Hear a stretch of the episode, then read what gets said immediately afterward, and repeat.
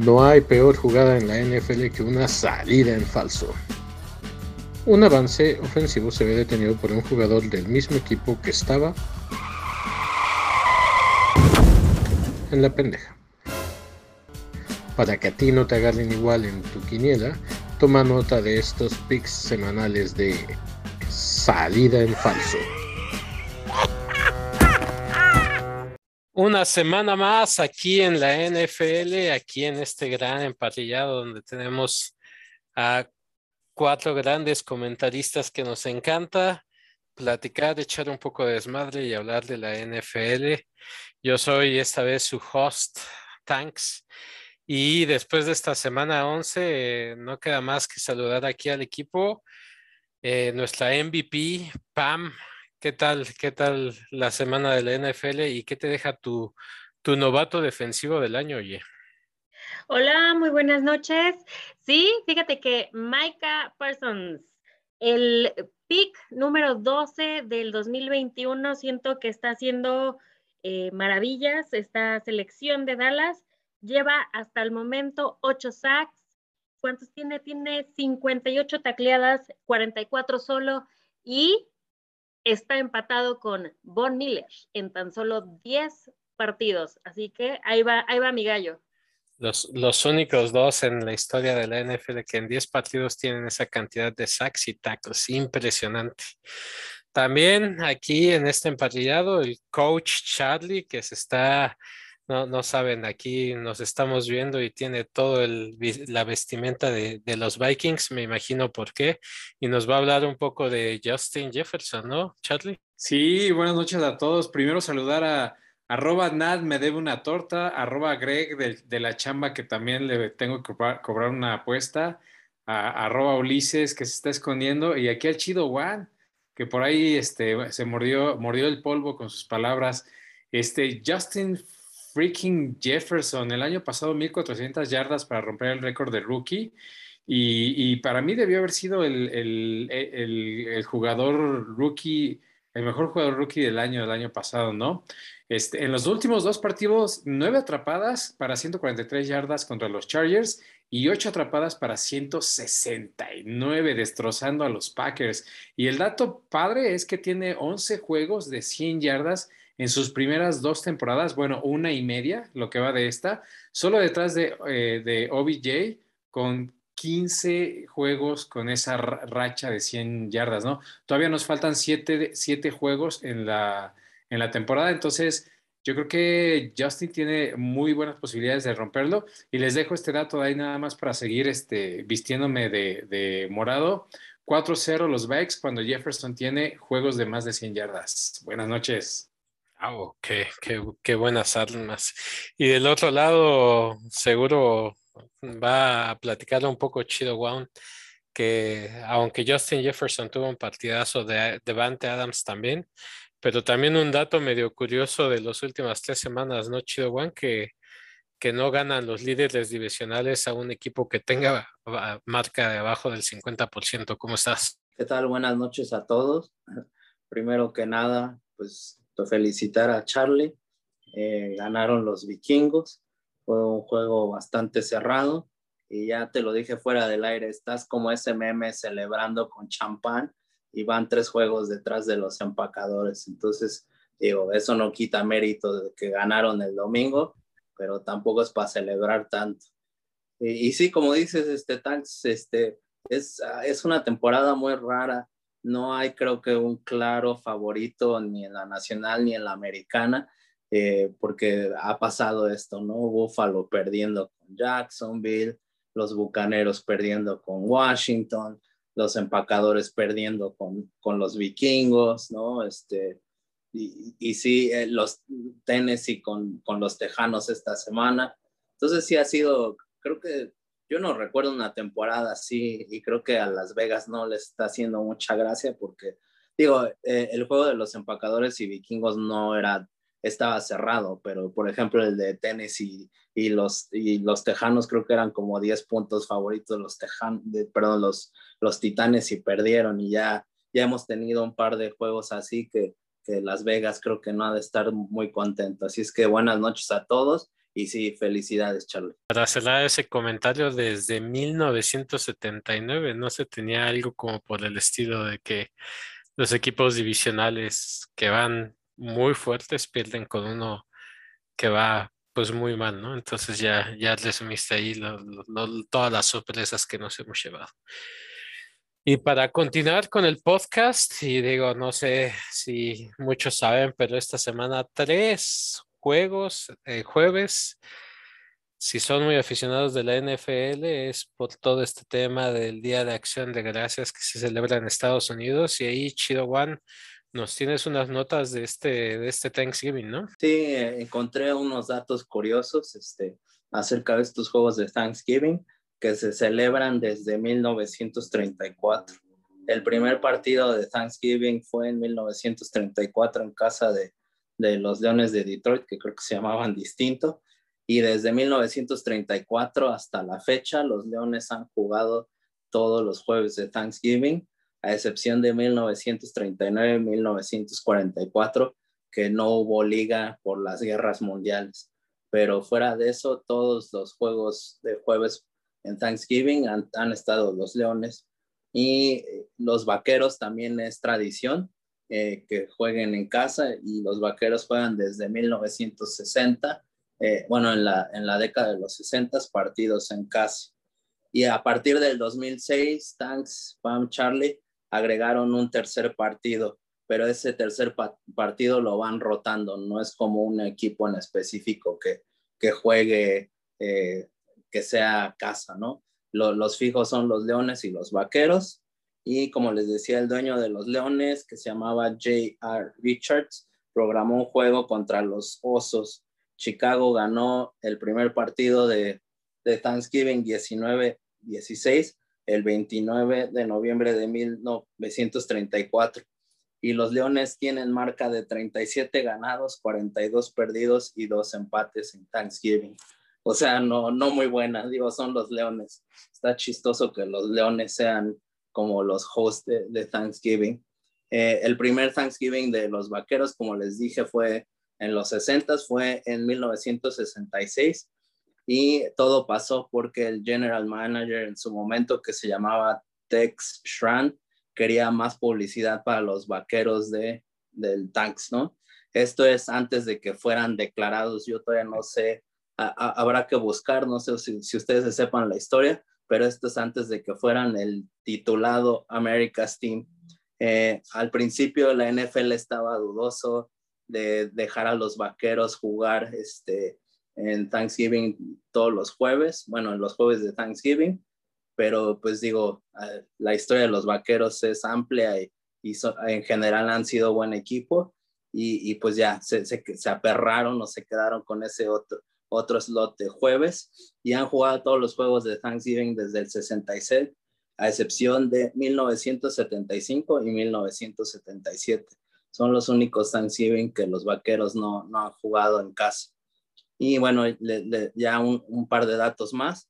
Solo hay un equipo en la historia de la NFL que no ha jugado un Thanksgiving. ¿Saben cuál es? A ver, traten de adivinar. Tampa Bay. ¿Quién? Tampa Bay. no. Pam. Eh, Danos pistas. es de los nuevos, más o menos. Houston. ¿Quién? Houston, Baltimore, que son de los nuevos. Los Jaguars. Los Jaguars, exacto. Le dio. Los Jaguares son el único equipo de la NFL que no ha jugado un juego de Thanksgiving. Ya pobres que les den un, digo, siempre los mandan a Londres a los pobres, ¿no? Pues ya que les den un juego de Thanksgiving, ¿no? Sí, según yo, si, si mal no recuerdo, siempre es Jacksonville el que mandan a Londres a un partido, entonces pues ya que les den chance.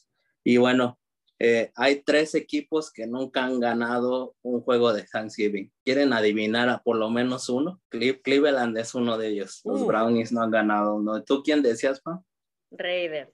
No, los Raiders se han ganado. Charlie. Ah, mira. Yo creo que, los Jets. No, mis Jets sí han ganado también en, Thanksgiving. Bueno, el, el, el Thanks Latino uno, que son los Brownies, los otros dos equipos son los Bengalíes de Cincinnati y este no te va a gustar, Tanks, pero los Bucaneros nunca han ganado en Thanksgiving. Digo, creo que tampoco han de tener tantos partidos, pero esos tres equipos nunca han ganado. Y solo ha habido un, un solo partido de Thanksgiving donde un equipo ha, este, pues, ha, ha, dejado en cero a otro equipo, y eso fueron los Vaqueros a, a, a los Delfines en 1999. Y nada más para que se acuerden, este, en el 2012 Mark Sánchez tuvo su famoso bot fumble en un juego de Thanksgiving. Muy famoso. El muy famoso juego de Mark Sánchez con su balón suelto con las nalgas, que le pegó en las nalgas y que creo que es la jugada que más se recuerda de Mark Sánchez en toda su carrera. Entonces eran un poco de datos curiosos que les quería compartir de, de los juegos de Día de Acción de Gracias. Yo nada más para, para, agradecerte, los datos están muy buenos. Este, probablemente los, los Leones tengan su primer victoria de la, de la, campaña porque Matt Nagy se enfrentan a los Osos de Chicago, pero nada más para el breaking news. Matt Nagy está ya anunciado que ahora sí que le mandaron el papel, el fax de, el terrible fax de estás despedido y juega su último juego como head coach de los, de los osos el, el, jueves mañana, ¿no? Entonces, pues ahí está el, eh, perdón, pasado mañana, ahí está el comentario. Chale, qué cruel. ah, y como les creo que sí les dije, los, los Leones pues son el equipo que más partidos de Thanksgiving han, han, jugado y es el que más ha ganado. Pero aún así tienen marca perdedora hasta en Thanksgiving. El que más el ha partido, ganado y el que más ha perdido. Entonces. Y el que más ha perdido. y el partido con el, con el marcador más alto en la historia fue en 1988 y fueron los empacadores que le ganaron a los Leones 44-40. Wow, qué partido. Y de vuelta. Pues qué, qué, buenos, qué buenos comentarios. Yo por ahí en una transmisión hace unos años escuché que el de Dallas estaban buscando la NFL eh, como expandir más, más partidos y que nadie lo quería. Y fue ahí cuando, ¿quién, cómo, cómo se llamaba? El, el, el, este, el, no sé si era el, el dueño o el general manager. No, el general manager se llamaba Tex Schran y todavía no eran del America's Team. Entonces hasta la NFL estaba dudosa de si le damos.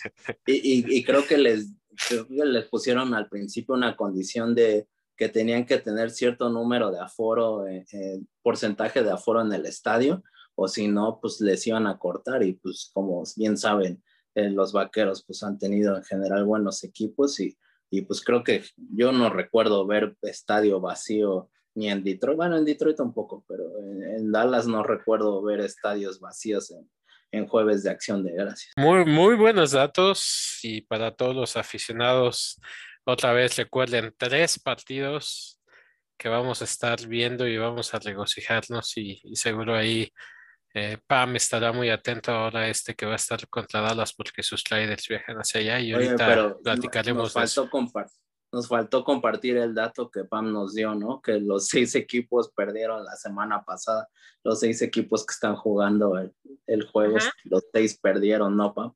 Exacto, Chicago, Detroit, Las Vegas, Dallas, Buffalo y Nueva Orleans, todos perdieron y todos van a jugar este jueves. Así que tienen que salir a defender el honor. Creo que, creo que todos deben de estar interesantes. Ahí te va mi bold prediction. Tres va. empates. Híjole, sería, no sería, va a ser como, como Detroit cuando empató con Pittsburgh, así de Las Vegas contra Dallas, así va a ser para nosotros. Ah, eso sí sería, pa para ponerle la cereza a, este, a esta temporada que ha sido muy rara, eso sería, no manches, sería tres, buenísimo. 3-0-0. Exacto. no manches. Hay que y, dormir 12 horas entonces. y para continuar, ahora tenemos esta sección que nos gusta llamar, aunque no lo creas, debes de verlo. Y esta vez tenemos dos partidos que, que Pam y Charlie nos van a comentar un poco.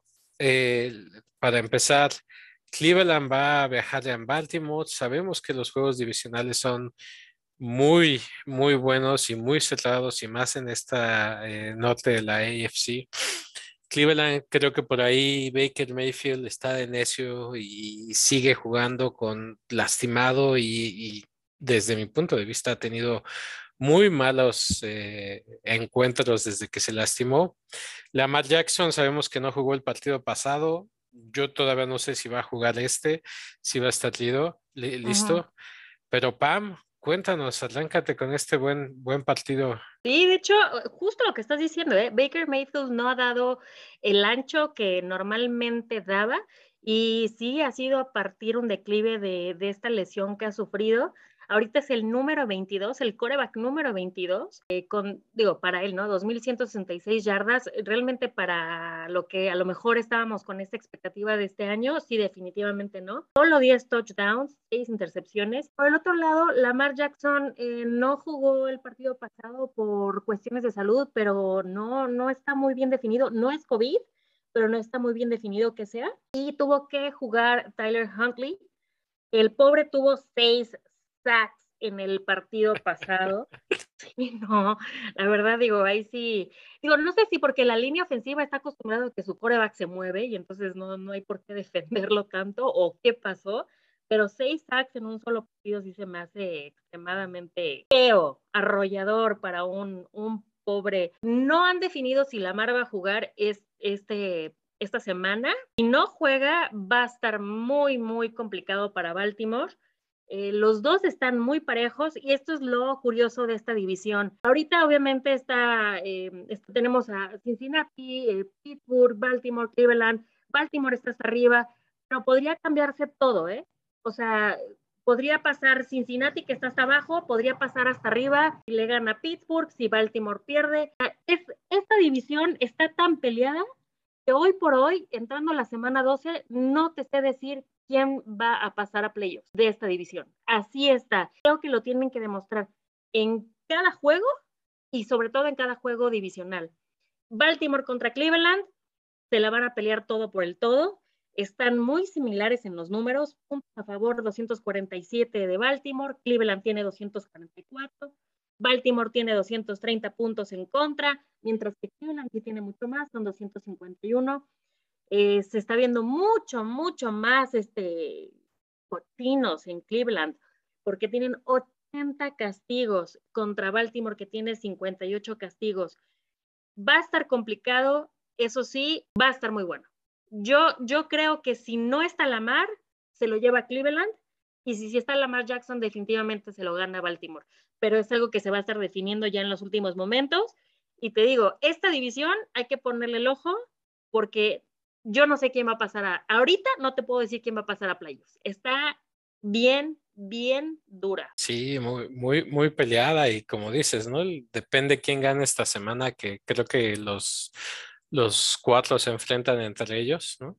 Entonces va a estar, va a estar interesante terminando el partido. Oye, y, y mi última pregunta, ¿quién es más necio, Mayfield o el head coach? No, yo creo que Mayfield. Yo creo que Mayfield. Eh, no, no no creo que sea muy sabio estar haciendo eso. Eh, es, quizás algo similar a lo que estaba haciendo Mahomes, ¿no? De yo querer hacer todo, eh, sin importar que quizás no sea lo mejor para el equipo. Entonces creo que en este caso, bueno, no sé. Este, pero bueno, vamos a ver qué pasa. Eh, yo no sé si sí juega Lamar, yo creo que sí juega Baltimore, perdón, gana Baltimore. Si no, híjole, Miles Garrett ya tiene nuevo clientazo, Tyler Huntley. Oye, pero sí, sí sabes que ya se metió en controversia Baker Mayfield, Tax. ¿De qué? Este, Cuéntanos, chido, Juan. Pero no por su culpa, bueno, creo que es su esposa, creo que está casada y que lanzó un tweet que así de que no deberían criticar a Baker si todo, si el resto de los cafés jugaran con las con el pues los mismos este sí sabes, eh, ah. así lastimado, los Browns. sí, sí, sí, ah. así de, y ahora sí como que Baker, pues chale, o sea, que, gracias por ayudar. No creo que el resto de sus compañeros les haya hecho mucha gracia. Y, ya también se está escuchando que quién sabe si deberían mejor eh, usar a Case Keenum en lugar de Baker. Entonces, pues quién sabe. Lastimado, lastimado, yo creo que sí, lo sentaría, pero pero bueno, por eso mi, pregunta, porque sí es, sí es claro. Pues ahí tienen el resumen de este primer partido. Nada más este complemento ahí en los comentarios de, de Pam. 33-11 la serie para Baltimore y 22-4 en casa en los últimos juegos. Este, entonces, es el coco de los Browns y a estas alturas de la campaña, lo que decías la otra vez de, aunque le duela a, mi amiga eh, Pam, eh, los Browns hacia abajo, Baltimore hacia arriba, como sea, sacan el juego. Ahí, ahí lo tienen, creo que todos vamos con, con Baltimore. Bueno, también hay el paréntesis si va a jugar Lamar Jackson. Pero va, a estar muy bueno y va, va a impactar mucho a quién va a pasar en esta, en esta división del, del norte, ¿no? Los Ravens son favoritos por cuatro puntos y medio.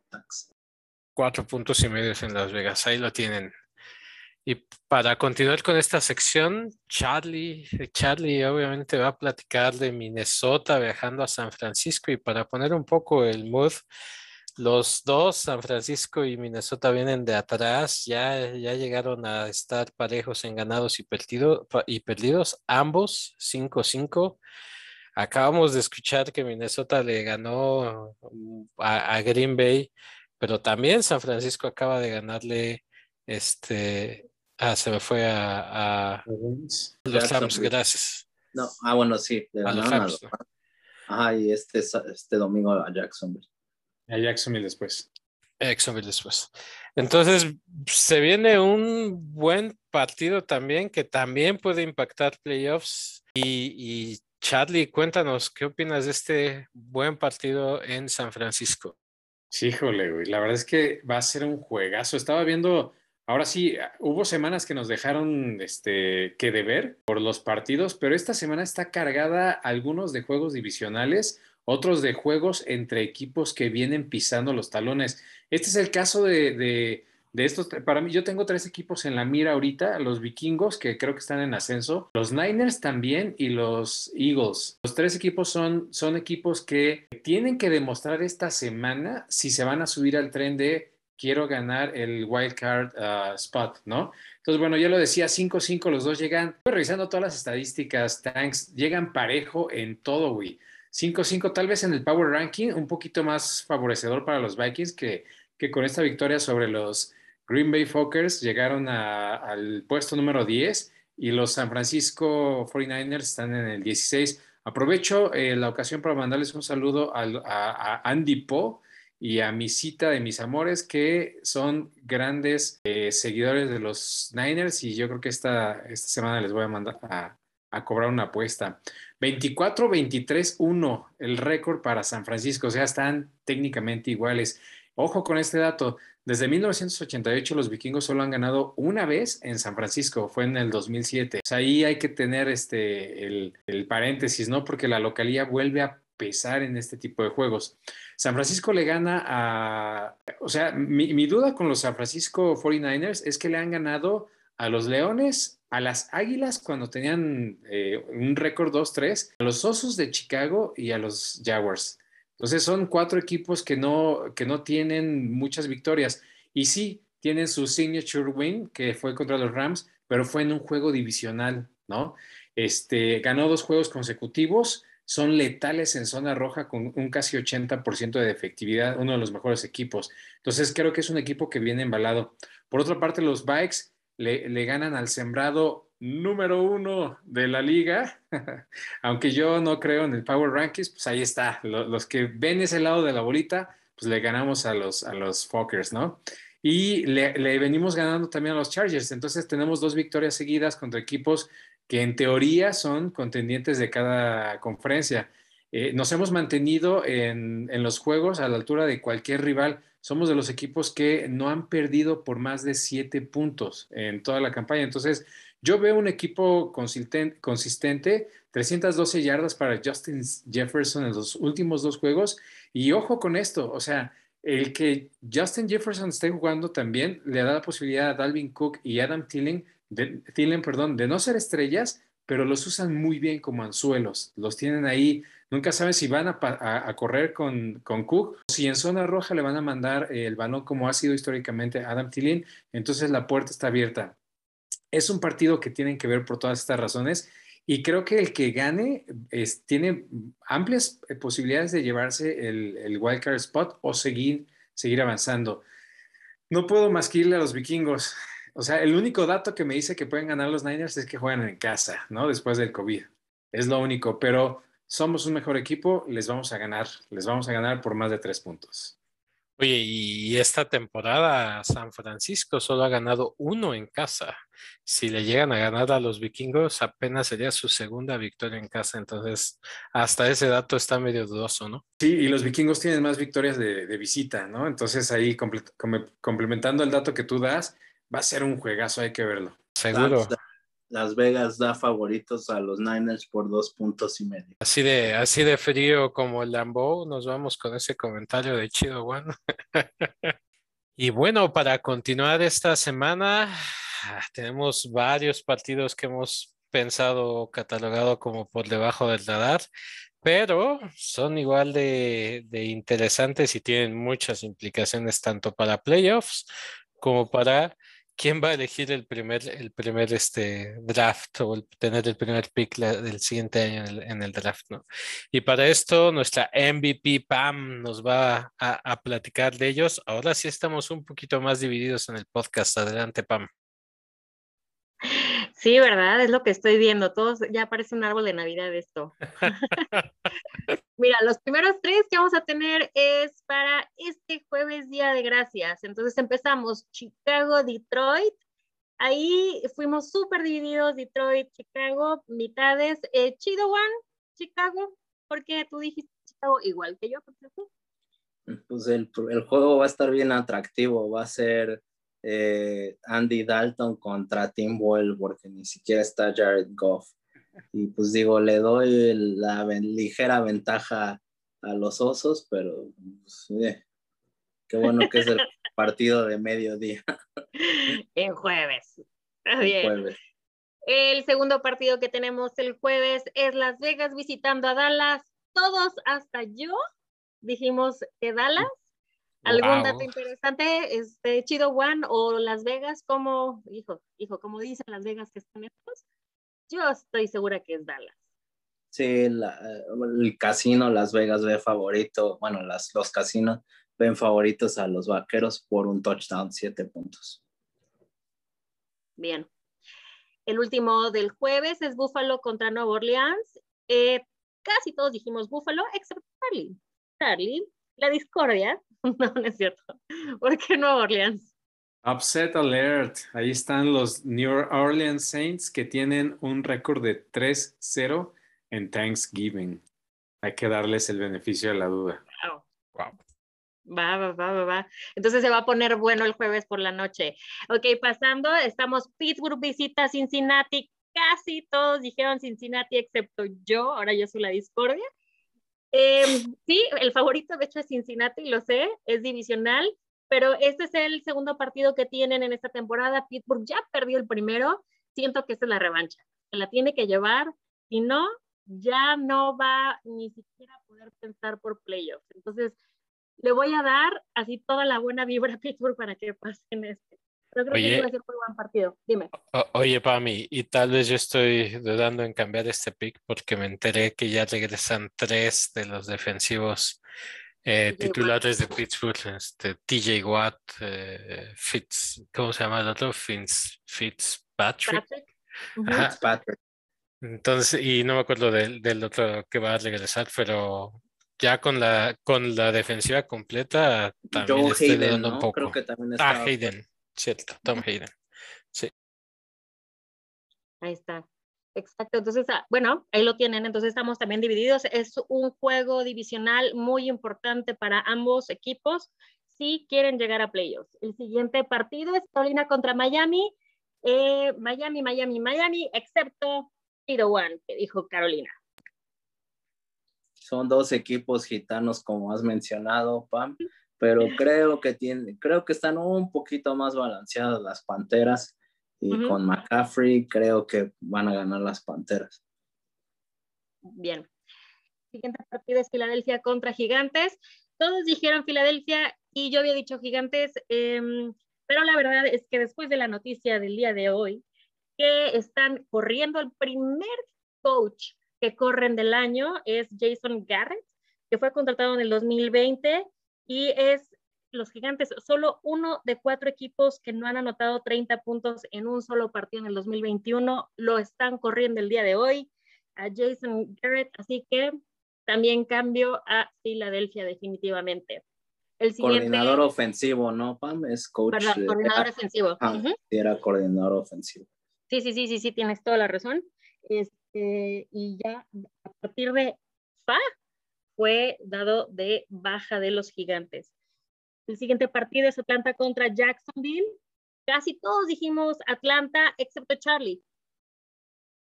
Es que no tienen a su, a su navaja suiza, eh, Cordarel Patterson, que es un mega jugador. Entonces, eh, la verdad es que él era el, el hombre clave de, de, Atlanta y sin él veo muy difícil que puedan ganar. Este, los acaban de arrastrar, me voy con Jacksonville. Sí, pero Pitt sí lo ha estado haciendo bien. Ese, ese rookie, la verdad, está demostrando, el número 8 de Atlanta, está demostrando, aunque no tuvo mucha oportunidad de hacerlo en este último partido, como bien lo acabas de mencionar. El siguiente partido es Jets contra Houston.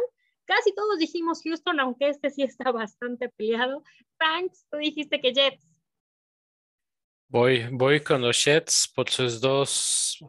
Yo no sabía que tenían tres novatos en la ofensiva, wide receiver, running back y, Zach Wilson. Zach Wilson ya hemos hablado un poco que se ha tenido ahí como problemas, pero la verdad, el receptor, este Moore y el corredor deben de verlos. Carter son muy buenos y yo creo que sí son mejor equipo que Houston en general. Así es que voy con los GETS de Chido One. ¿Cómo no, no íbamos a hablar 50 minutos de este partido, Tax. Pues me, cortaron las alas, güey. Si no, yo, yo me seguía. Te puedo las, Vegas, las Vegas ve favorito a los Tejanos por, por tres puntos, Pam, pero es el, es el, el tazón por la primera selección colegial. Entonces, eh, tiene la misma marca, me parece, dos ocho, si no me equivoco. Se va a dejar ganar Houston, es lo que opino. O los Jets se van a dejar ganar. Otro 0-0. Otro 0-0 en la semana. Uf, no, no, no, no. Por lo menos que se ha entretenido. Oye, pero sí dio muy buen partido, Tejanos, contra Titanes esta semana. Digo, yo sé que no había ganado desde el juego uno contra los Jaguares, sin embargo, aquí, la verdad, el coreback vieron cómo anotó, o sea, se aventó y de verdad, o sea, lo partieron en el aire y aún así anotó el primer touchdown del partido y el segundo touchdown eh, a favor de Tejanos y fue bastante emocionante. No le voy a Tejanos y aún así estaba como aplaudiéndole. Ah, fue bastante entretenido por parte del quarterback Taylor. Muy bien, el siguiente partido es Los Ángeles Chargers contra Denver. Y todos aquí, aunque es divisional, y es en Denver, en el Mile High Stadium, todos le fuimos a Chargers. El siguiente partido es New England contra Tennessee todos le fuimos a New England. Yo creo que después de lo que acabamos de ver de Tennessee este fin de semana. Y por último, tenemos Seattle contra Washington, que los visitan en Washington. A ver, Charlie, ¿por qué dices que Washington? Washington no pierde en noviembre, punto. Van a ganar. ¿Por qué dices Washington? lo, escribe como Washington, Charlie, para los que nos escuchan. es otra versión. Washington. Ya, ya, se desinflaron tus halcones marinos, Esteban. Ya sí, ya sí, qué feo, ¿no?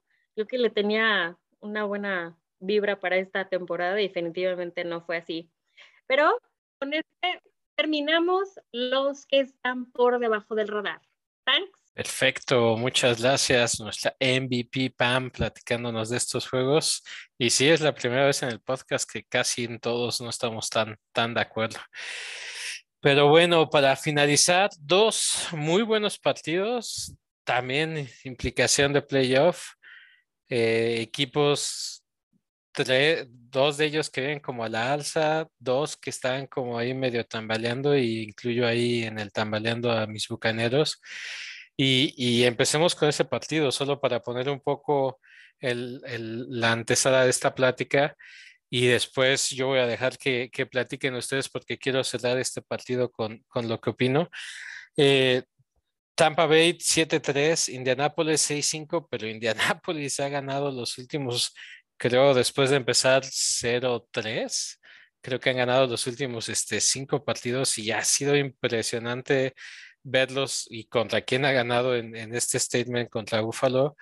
Y, bueno, eh, voy, a, voy a, a, dejar que hablen porque quiero cerrar este partido. ¿Y, y ¿qué, qué opinas, Charlie, de este encuentro eh, no divisional, interconferencia, pero con implicaciones fuertes de playoffs. Pues es otro interconferencia como el que fue el de los Chiefs contra los Cowboys de la, de la semana 11. Son juegos que casi podrían ser Super Bowl, ¿no? Este, un Tampa Bay, como bien lo decías, con una marca de 7-3 contra un Indianapolis en casa de 6-5 un power ranking para Indianapolis del número 12 y el número 3 para tus bucaneros, querido Tanks. El, problema, bueno, 8-6 la serie, la liderean los Colts y desde 1976 los bucaneros solo han ganado dos veces en Indy, ¿no? Siendo la última en, en 1997. Entonces, es un juego muy parecido al de, al de los Minnesota Vikings que se van a meter a San Francisco. Tienen que ir a dar más, tienen que ir a ganarlo, ¿no?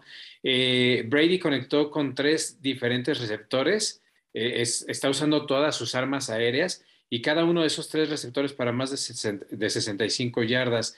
El jugador a seguir por los eh, Colts es Jonathan Taylor, quien se postula como un verdadero MVP, un corredor muy bueno. Acarreó el balón para más de 200 yardas, tiene ocho partidos con 100 yardas y liderea a los corredores por 11 touchdowns en el año, ¿no?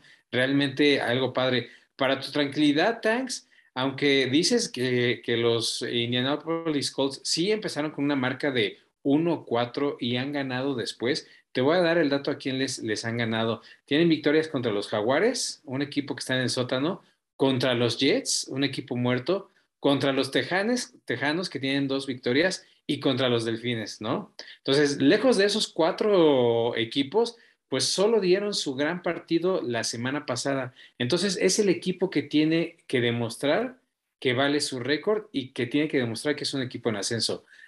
Por los eh, rivales que ha tenido, no se han enfrentado a equipos experimentados, así es que yo me voy con Tampa Bay para este partido. Lo va a ganar de visitante. Buenísimo. Uno, a Tampa. Dime, dime, Chido Juan, que también te vas a subir al, tren de Tampa. Eh, Las Vegas dice que los bucañeros son favoritos por tres puntos, un gol de campo, y creo que sí, sí lo deben de ganar. Eh, bien lo dijo Charlie. Eh, es la primera vez que los, los potros están por arriba de 500, pero no le han ganado pues equipos fuertes hasta este partido que se metieron a Orchard Park y arrasaron a, los Bills, pero llevaban casi un año y ocho juegos perdidos contra equipos que han estado en playoffs y que no habían podido ganar. Eh, hasta, hasta el domingo que pudieron ganar, no, no habían podido demostrar contra equipos con, con marcas ganadoras y que podían ganar. Este, líder, eso sí, le pasaron por encima a los Bills lideraron el partido de principio a fin en Buffalo y este, los, siguientes cuatro, los siguientes cuatro juegos de sus seis siguientes partidos son contra equipos de marca ganadora. Entonces, pues tienen que empezar a, a, apretar el acelerador. Tienen marca ganadora, pero pues les tocan ya juegos muy complicados y pues este es el primero, ¿no? Este es en casa, yo, yo lo veo complicado eh, Jonathan Taylor, como bien lo mencionaste, Charlie, se convirtió en el... Ha habido décimo, octava. vez, ajá, vez en la historia de la NFL de infinidad de partidos que hay, que un jugador anota cinco touchdowns y ese fue Jonathan Taylor. Ya acumula 1122 yardas terrestres y digo, creo que Pam juega fantasy, no sé si ustedes dos, pero me parece que Jonathan Taylor hizo casi como 50 puntos de fantasy. 54.6 y yo lo tengo, de hecho. Ah, súper. Pues creo, creo, que les gané, les ganó a varios este, Jonathan Taylor, pero se volvió el sexto mayor puntaje en la historia del fantasy desde que, desde que está registrado, ¿no? Y pues van a tener que depender del resto de la temporada. Y tú nos has hablado, Tanks, de esa defensa de los Bucaneros contra la, contra la, contra la carrera. Entonces yo lo veo complicado para Indy. Y, y luego, pues esto es algo que se te olvidó, este Tanks, pero es el, el, primer partido ganado de los Bucaneros en casi un mes. Les tardaron 29 días en, en ganar, este, ya llevan un rato. Se vieron ya muy distinto teniendo a Gronkowski de vuelta. Tú, tú nos dirás más de eso. Liderean el sur por dos juegos y ahorita están en triple empate en el tercer lugar de la nacional, empatados con los Rams y, los Cowboys. Y lo que es chistoso es que es literal triple empate porque le ganaron a los Cowboys, pero perdieron con los Rams, ¿no? Y eh, nada más rápido ya para eh, dejarte hablar o, a Pam hablar, este, los Bucaneros, eh, este año, bueno, el, el, año pasado que ganaron el Supertazón, de visita tuvieron marca de nueve ganados y dos perdidos. Este año únicamente van con dos ganados y tres perdidos. En casa promedian 38.4 puntos por partido que creo que es el más alto de la liga, y únicamente reciben 16.8 puntos por partido en casa, pero de visita solo anotan 23.4 puntos y permiten 27.6. Entonces, les está costando trabajo visitar, pero yo no, yo, yo creo que todavía los bucaneros son lo suficientemente balanceados y les va a alcanzar para ganarle a Indy Buenísimo el comentario de, de Chido One y, y, Pam. Cuéntanos, ¿a quién le vas si te subes con Colts? Mira, yo espero que Jonathan Taylor haga muchísimos puntos, me haga ganar otro partido en mi fantasy. Eso es lo primero. No, no es cierto. ¿Sabes qué es algo curioso? El equipo que tiene más puntos ahorita a favor es Arizona con 310, 310 puntos.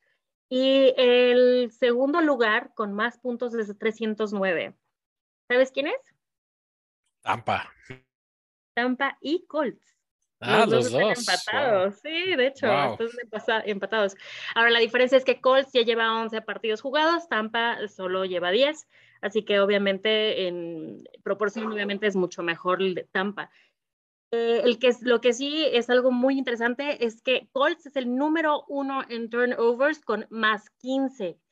Está, pero súper por arriba de Bills, que creo que ahorita va por más 10 más o menos. Pero, pero eh, Tampa no se queda nada atrás. Está, es el número 7 en turnovers con más 5.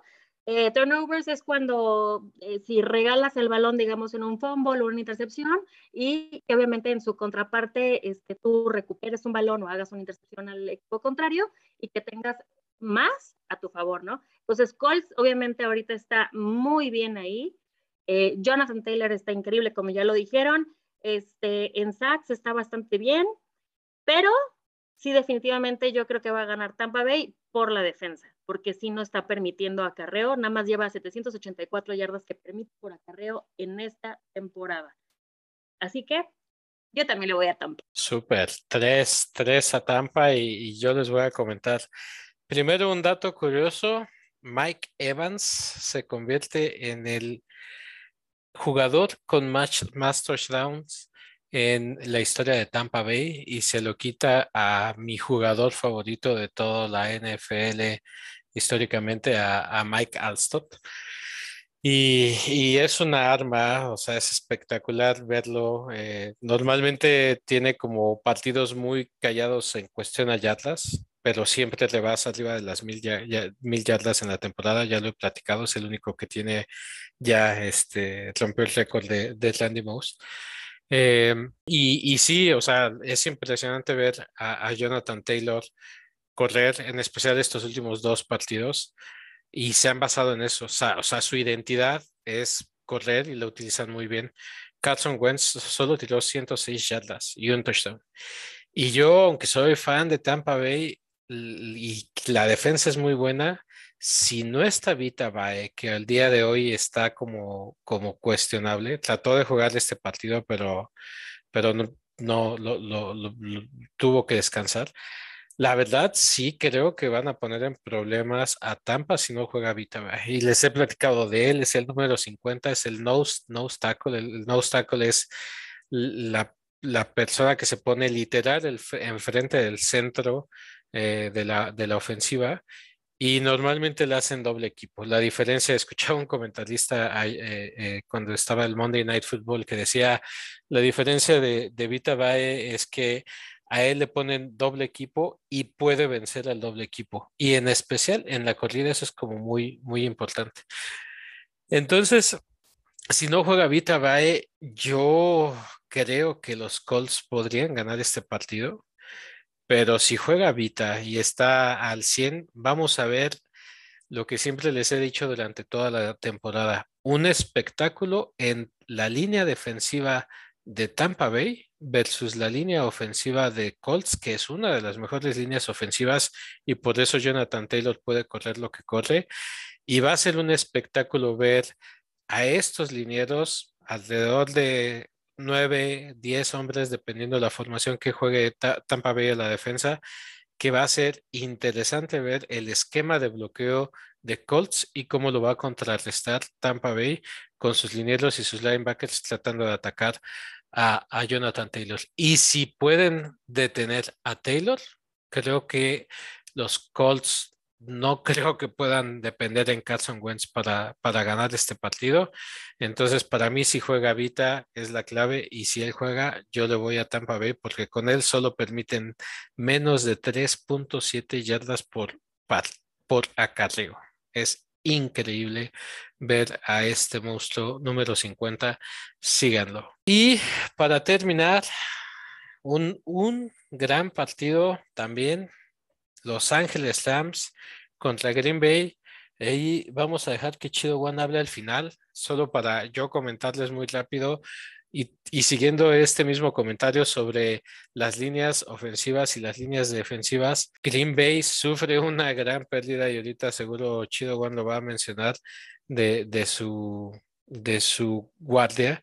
Una vez que ya habían recuperado su left tackle de, de tanto tiempo que lleva lesionado, eh, sigo sin ver a, la línea ofensiva completa de Green Bay y aún así sacan los partidos. Eso está impresionante, pero también del otro lado, por fin la contratación que estaban eh, queriendo los Rams, que, ya jugara, Von Miller va a poder jugar este partido y yo creo que pueden meter en problema a, a Aaron Rodgers. Matthew Stafford, Rodgers, de hecho, Rogers tiene como 500 yardas menos. Eh, Matthew Stafford tiene 3014. En TDs muy parecidos. Matthew Stafford 24, Rogers 21. Intercepciones, un poco más Stafford 8, 4 de Rogers, pero atrapadas o que ellos permitan que los atrapen Stafford solo 14 versus 20 de Rogers. Eh, todo, yo creo que este juego se va a definir entre los quarterbacks y obviamente la presión de, los linieros defensivos que puedan, que puedan este, eh, hacer, ¿no? Y la gran duda, si la defensiva de Green Bay no pudo detener a Justin Jefferson, podrán contra el mejor receptor en esta temporada, contra Copper Cup. La verdad, yo creo que Matthew Stafford, Copper Cup y, el, y el coach van a intentar luego, luego ver y probar qué tal está la defensiva de Green Bay y si no lo pueden detener, aguas, ¿no? Sé que es en Lambo, pero, pero va a estar interesante. Y solo porque es en Lambo, yo le voy a poner a, voy a confiar en, en, en, One y en los Green Bay Packers. Pero Pam, MVP Pam, cuéntanos, ¿cómo ves este partido? Sí, como dices, va a estar duro. Digo, obviamente por eso lo estamos poniendo aquí, ¿no? Porque eh, creemos que va a estar bastante buena la competencia. Eh, tenemos la, la, defensa número 7 que es de Green Bay contra la defensa de Rams que es la número 12. Entonces sí hay una diferencia fuertita ahí. Y Green Bay la verdad tiene muy pocos castigos, pero también Rams. O sea que los dos están volviéndose bastante como un equipo bastante maduro, a pesar de la diva Rogers. Creo que están haciendo un muy buen trabajo en Green Bay, sobre todo como en la defensa, que lo he dicho muchas veces. Em, tiene mucho más puntos a favor Rams, eh, tiene 271 puntos y 227 puntos en contra, pero ellos llevan un partido, este, perdón, tienen 10 partidos ellos contra lo que Green Bay, más bien Green Bay son los que llevan 11 partidos, 247 puntos a favor y 214 en contra. Eso sí, también tiene mucho menos puntos en contra. ¿Ven? Y sí, tenemos al número uno, Cooper Cup, con 1141 yardas, pero tienes, tenemos también a Davante Adams en el otro lado, que es número 3, 979 yardas. Y en este partido contra Minnesota, se me hizo excelente lo que hizo Davante Adams. De ocho targets, tuvo siete recepciones. O sea, una eficacia muy alta. Dos touchdowns, 115 yardas. Como dices, yo creo que es por la defensa. Devante Adams, en casa, le voy a Green Bay. Muy, muy bien. Este, no sé si Charlie va a ser el único que le pueda ir a los Shams visitando a, a, Green Bay en Lambeau. ¿Qué opinas, Charlie, de este partido? La verdad es que siendo muy objetivo está complicado. ¿eh? Les voy a dar unos datos muy interesantes para este juego. Bueno, los Rams están con un Power Ranking número 9 y los Packers los bajamos al número 2. 8-3 el récord para los Packers y 7-3 para, para los Rams. Este es un juego que tendría que ser en el papel y ahorita a estas alturas de la campaña con los récords pues casi casi del juego este, por la conferencia nacional, ¿no? Chequen este dato, 47, 47, 2. El récord no favorece a nadie, están, están empates, pero 15-3 eh, para Green Bay jugando en Lambeau Field desde 1982. Es muy raro que los Rams ganen ahí. Es el punto que les dabas, eh, Tanks, la localía. Pero yo les voy a hablar, más allá de los jugadores, estuve analizando muy bien este juego y les había dicho ya desde la semana pasada, estamos entrando a la, temporada donde los head coach juegan un papel estelar, ¿no? Y, este, y, bueno, pues, lo vimos, este, tenemos en la siguiente semana a Shanahan contra, contra Zimmer, eh, Vikings eh, Niners, y este juego en particular confronta a dos head coaches, a los dos head coaches más jóvenes y, y exitosos en la liga, en, la NFL. McVeigh de los Rams tiene 34 años de edad y es este, el, coach más joven. Y, el coach LaFleur tiene 41. Pero aquí está el dato. LaFleur fue coordinador ofensivo para McVeigh en los Rams. Entonces, son súper amigos, se conocen muy bien, se conocen hasta los dientes.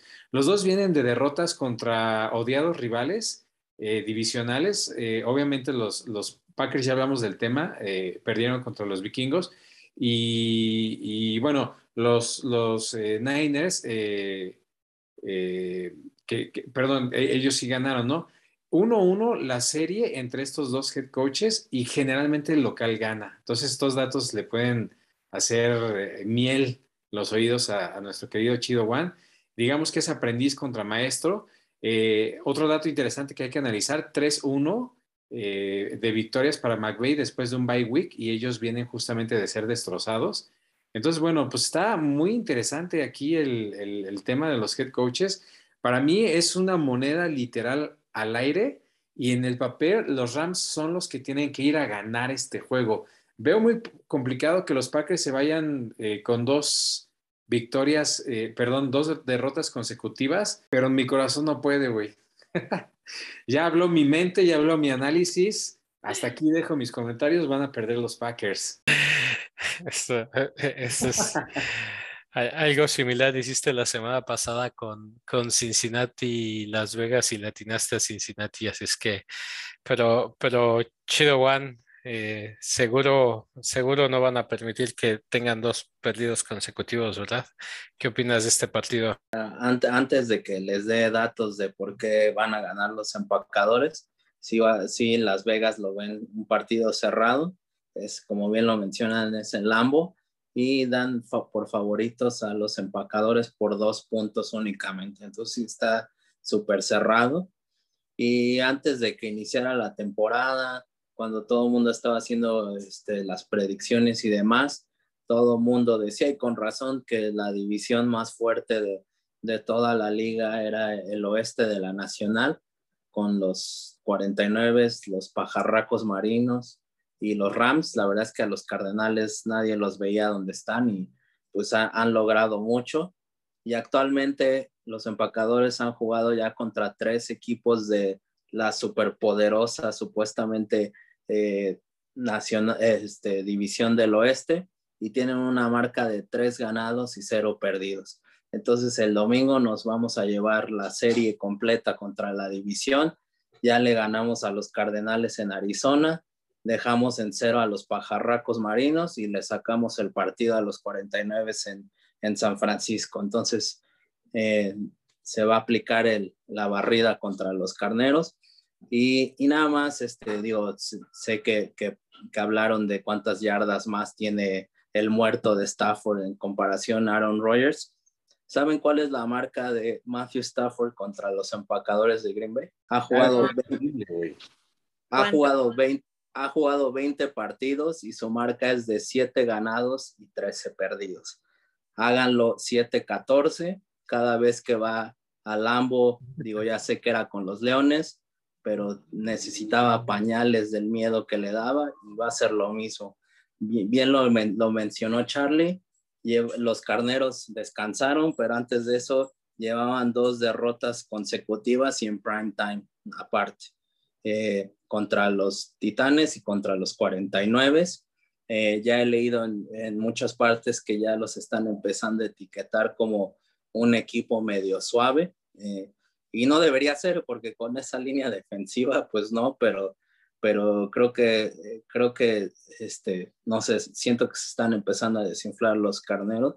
Eh, lo decía muy bien Pam, este, algo que sí me preocupa es Cooper Cup. Eh, eh, Charlie, no sé por qué no me lo restregó más, este, pero pues nos incendió Justin Jefferson el domingo pasado. Tuvo ocho recepciones, 169 yardas y dos touchdowns y, y pues no, no hubo forma de cómo pararlo y es lo único que me da un poco de, de, ñañaras, este Cooper Cup. Eh, pero aún así creo que los empacadores tienen lo suficiente, ya lo mencionaste, este Tanks, se lesionó Elton Jenkins, que pues no nada más era tackle, eh, fue, fue Pro Bowler el año pasado, Tanks, porque jugó en todas las posiciones de la línea ofensiva, jugó tackle, jugó centro, jugó guardia y, fue de los mejores en toda la liga este, protegiendo a Aaron. Y David Bakhtiari todavía no regresa a Tanks, creo que no, no va, todavía no va a estar listo. Están mencionando que tal vez diciembre. Entonces nuestra línea pues sí está medio parchada, este, y contra Aaron Donald pues va a tener que soltar el balón rápido Aaron Rodgers, eh, que pues fue un poco lo que pasó contra los vikingos, ¿no? Este, sí le llegaron, pero también pudo soltar el, balón rápido y, fue chistoso porque creo que fue de sus mejores partidos ofensivos, lanzó cuatro pases de anotación y perdimos, ¿no? Este, creo que ahí sí fue un poco expuesta la defensa contra los vikingos. Eh, no, no pudieron parar a, los vikingos cuando, cuando importaba. Nos quemó Justin Jefferson, pero es en casa. También les recuerdo que en juego divisional de, de los playoffs eh, la temporada pasada eliminamos a los carneros. Eh, igual y buscan revancha, pero es en Lambo, hace frío. Eh, va a estar muy bueno el duelo. Este, creo que no mencionaron Jalen Ramsey contra Devante Adams, dos de los principales jugadores, uno, uno de los mejores corners de la liga, si no es que el mejor contra uno de los mejores receptores de la liga. Entonces, ese es un duelo que, va a estar muy interesante. A mí me gustaría que fuera, pues, no tan cerrado el partido, porque me preocupa si se, si se decide por pateadores, porque otra vez este Mason Crosby falló un gol de campo, pues, relativamente sencillo de, eh, en el rango de las 30 yardas, y al final los empacadores perdieron por un gol de campo. Entonces, e, e, espero que no llegue a eso, porque sí, los equipos especiales sí están medio tambaleantes e, en Green Bay, pero aún así, este, con Matthew Stafford este, siempre jugando temeroso en Lambo, porque pues nomás no puede, los empacadores van a ganar este partido, mi estimado Tanks. Justo te iba a preguntar, oye, ¿y sí, sí confiamos en Crosby o, o solo ha pues sido un mal partido?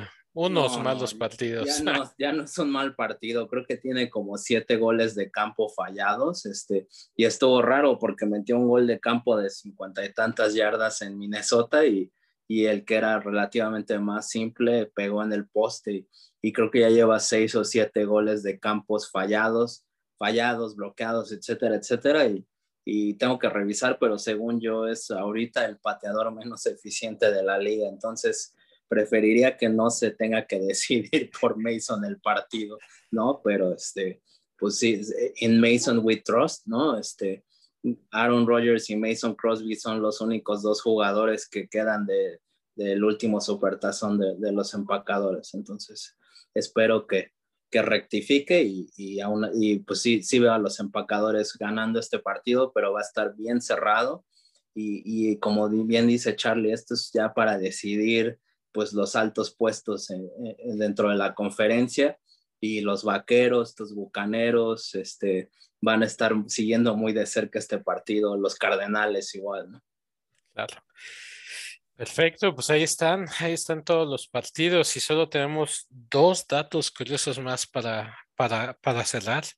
Ya durante eh, esta, este podcast platicamos de Jonathan Taylor y que hizo cinco touchdowns si él no hubiera hecho cinco touchdowns, el, que, del que estuviéramos hablando es de Eckler, el running back de, de San Diego, que, perdón, de San Diego, yo me fui hace unos años atrás, de Los Ángeles Chargers. Chargers. Y, y, y, él hizo cuatro touchdowns. Y solo para que sepan por ahí este, este dato curioso, desde 1950 es la séptima ocasión que dos jugadores tienen cuatro touchdowns o más. La última fue en el 2007. Imagínense hace cuánto, donde Randy Moss y Terrell Owens también hicieron lo mismo. Habla de divas, ahí están Moss y, Owens. Seguro. Y eh, el, el, último dato curioso que yo les traía es, hay que darle un poco de amor a, a los, a los linieros.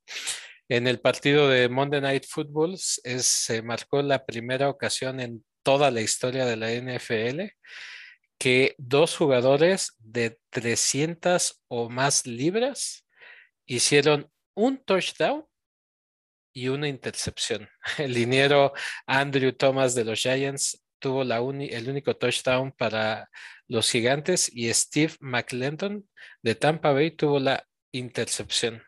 Ahí está con este dato. Y pues muchas gracias a todos por escucharnos. Ya saben, somos Salida en Falso NFL. Síganos ahí en Twitter y en Instagram como Salida Falso NFL. Muchas gracias a todos aquí en el emparrillado y nos vemos en el próximo podcast. Buenas noches.